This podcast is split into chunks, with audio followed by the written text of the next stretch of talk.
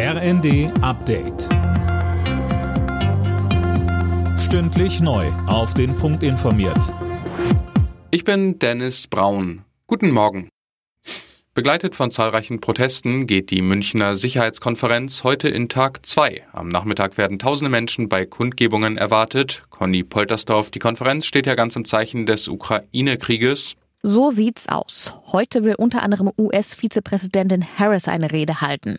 Bundeskanzler Scholz hatte gestern zum Auftakt der Konferenz gesprochen und die Partnerländer Deutschlands gedrängt, Kampfpanzer an die Ukraine zu liefern. Mittlerweile fordert Kiew im Westen auch Phosphorbomben und Streumunition.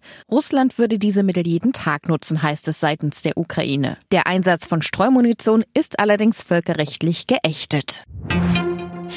Die Flughäfen in Deutschland rechnen heute nur noch mit wenigen Ausfällen. An vielen Airports ist am Morgen wieder der Normalbetrieb angelaufen. Gestern hatte ein Warnstreik für massive Probleme gesorgt. Zahlreiche Starts und Landungen wurden gestrichen.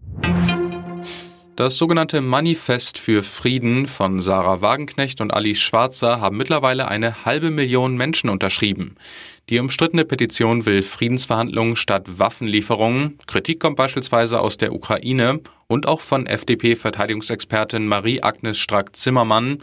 Sie sagte bei Welt, Vielleicht sollten beide mal in die Ukraine reisen. Vielleicht sollten sie sich mal anschauen, was da gerade passiert. Und diese Form der Sichtweise, die kann man ja haben. Nur eins muss einem klar sein. Sie machen die Opfer zum Täter. Opfer ist die Ukraine. Der Täter ist Russland. Und das zu verwechseln, das ist einfach unsäglich.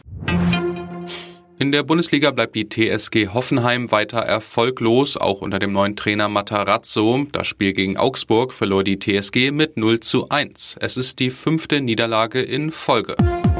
Alle Nachrichten auf rnd.de